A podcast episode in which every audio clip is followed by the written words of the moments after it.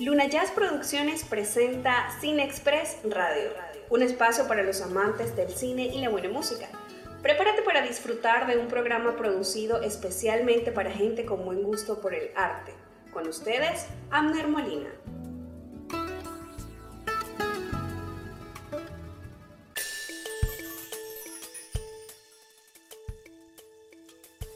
Hola, soy Abner Molina y te doy la bienvenida a este espacio virtual al que hemos bautizado con el nombre de Cine Express Radio. En este día hemos seleccionado el cine mexicano.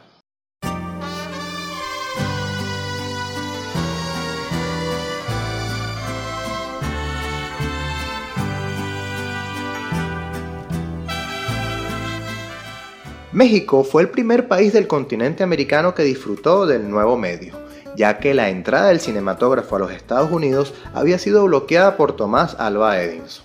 Aunque se rumorea que debido a que don Porfirio, o bien su gobierno, tenía una buena amistad con el gobierno de Francia en ese momento, los padres del cine prefirieron a México para que fuera el primer país americano en presenciar este medio. Se puede decir que fue en Latinoamérica el primer cine en impactar el mundo y ganarse el respeto de las grandes industrias cinematográficas cargado de historias emocionantes, rico en musicalidad, gracia, comedia, pasión y emociones fuertes, el cine mexicano registra en su historia éxitos insuperables, sobre todo en la magnífica época de oro. La época de oro del cine mexicano es un periodo de la historia del cine eh, comprendido entre 1936 y 1959 en esta época la industria fílmica alcanzó altos grados de calidad en la producción y éxito económico en sus películas, además de haber obtenido un gran reconocimiento a nivel internacional. La industria fílmica mexicana se convirtió en el centro de las películas comerciales de Latinoamérica y habla hispana. La primera película que abrió la brecha de esta importante época fue Vámonos con Pancho Villa, en 1935, dirigida por Fernando de Fuentes en 1939. Durante la Segunda Guerra Mundial, la industria cinematográfica de Estados Unidos y Europa recibió un gran golpe ya que eh, los materiales anteriormente destinados para la producción de cine ahora estaban destinados a la nueva industria de armas, Muchos países empezaron a enfocarse en la realización de películas de guerra, dejándole la oportunidad y el camino abierto a México de producir películas comerciales para el mercado mexicano y latinoamericano. A principios de los años 40 eh, surgieron varias compañías productoras mexicanas como Filmex, Films Mundiales, Posa Films, eh, Rodríguez Hermanos y la Asociación de Bustillo Oros y Grobas. Eh, este ambiente cultural favoreció muchísimo el surgimiento de una nueva generación de directores y actores considerados hasta la fecha íconos en México y otros países hispanohablantes. Pero sobre todo, eh, los grandes personajes que surgieron en esta época de oro, se puede decir que Pedro Infante dejó una huella insuperable para la cultura musical y cinematográfica del séptimo arte mexicano. Vamos a escuchar un tema musical precisamente de este maravilloso actor. 100 años por Pedro Infante.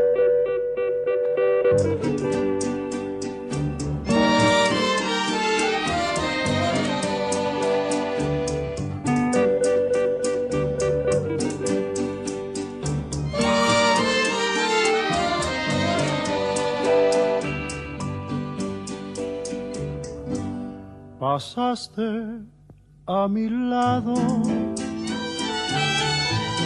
con gran indiferencia. Tus ojos ni siquiera voltearon hacia mí. Te vi sin que me vieras, te hablé sin que me oyeras y toda mi amargura se ahogó dentro de mí. Me duele hasta la vida saber que me olvidaste, pensar que ni desprecios merezca yo de ti. Y si embargo sigue unida mi existencia Y si vivo cien años, cien años pienso en ti.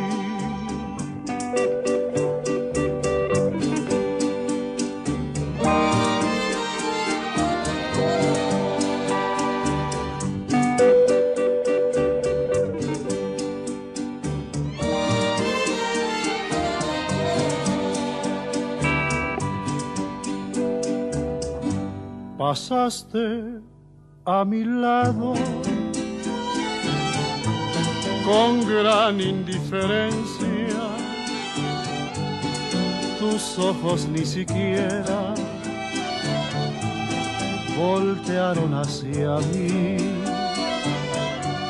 Te vi sin que me vieras, te hablé sin que me oyeras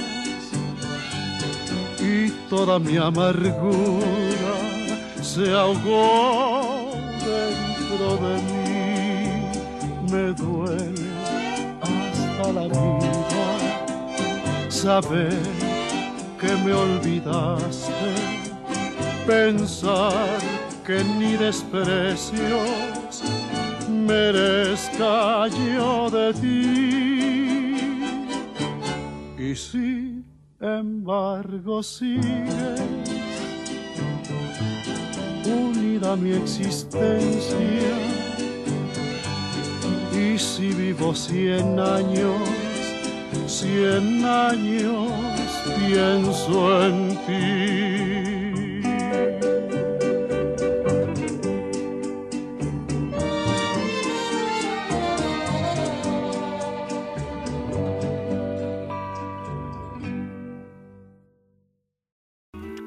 Estás escuchando Cine Express Radio.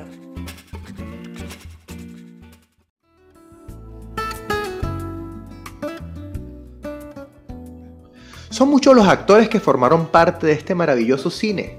Marlene Dietrich, Greta Garbo, Jorge Negrete, Dolores del Río, Pedro Armendariz, Germán Valdés, Libertad Lamarque, y pare usted de contar porque son muchos y una amplia lista, pero debemos resaltar que el señor Mario Moreno Cantinflas generó un conjunto de películas con una forma impresionante de hacer humor, que hasta el día de, hasta el día de hoy sigue teniendo una vigencia digna de admirar. Se puede reír y se puede reflexionar mediante el humor eh, y hacer reír es una de las tareas más difíciles, pero para Mario Moreno le salía completamente natural. El 15 de abril de 1957, el país entero se estremeció al conocer la noticia de la muerte de Pedro Infante. Con él, simbólicamente moría también la época de oro del cine nacional. Poco o nada quedaba ya de aquellos tiempos, de ese maravilloso esplendor del cine de oro. El cine mexicano experimentaba ya a fines de los 50 una inercia casi completa.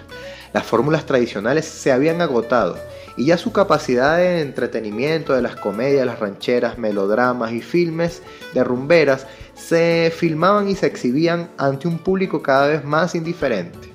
Hasta Emilio Fernández, el director más importante de la época, comenzaba a repetir sus films. Eran, las películas eran las mismas, pero con otros actores y, bueno, naturalmente los mismos temas. Y así el cine mexicano perdió fuerza esa fuerza que tenía con la que inició. Posteriormente los problemas económicos de la nación golpearon duro a este séptimo arte mexicano. Tal y como pasa en la mayoría de los países latinoamericanos, el público general gusta mucho eh, del cine extranjero, sobre todo el de Hollywood, lo que hace cuesta arriba mantener una película en la cartelera al menos dos semanas. Esto genera pérdidas. Una película que dure tan poco tiempo en las carteleras no gana el dinero necesario para cubrir los gastos eh, de producción.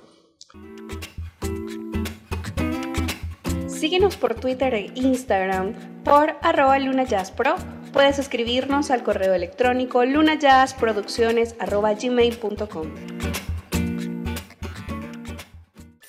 ¿Qué está haciendo ahora México? Bueno, han ganado muchísimos premios, han logrado invadir el, mercado internacional, eh, muchas nominaciones eh, y eh, desde el vigor gubernamental han intentado impulsar el cine nuevamente con la recientemente creada, el 22 de abril del año 2017, se crea eh, por un decreto el Día Nacional de Cine Mexicano, pero se celebra, por supuesto, se decreta el 22 de abril, pero se celebra el 15 de agosto del 2017.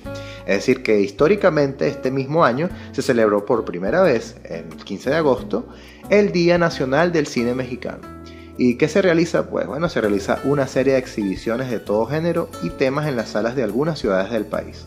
La Cinemateca Nacional fue la sede principal y las actividades incluyeron una exposición sobre el cine mexicano, eh, la emisora de una serie de billetes de loterías conmemorativos y además una proyección de una copia restaurada de una película emblemática llamada El Rincón de las Vírgenes del año 1972, inspirada en los cuentos de Juan, de Juan Rulfo.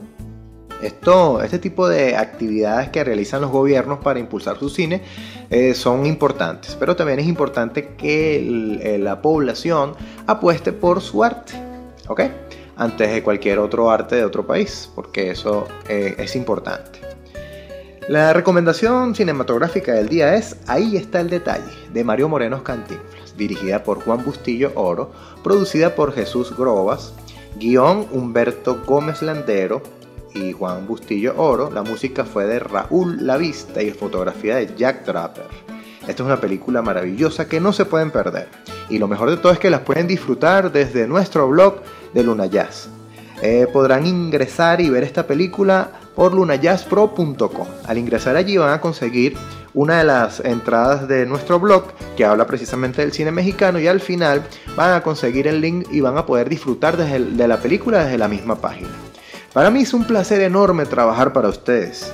Inscríbete por favor a nuestro canal de podcast por Luna Jazz Radio, igualmente en iBox y SoundCloud.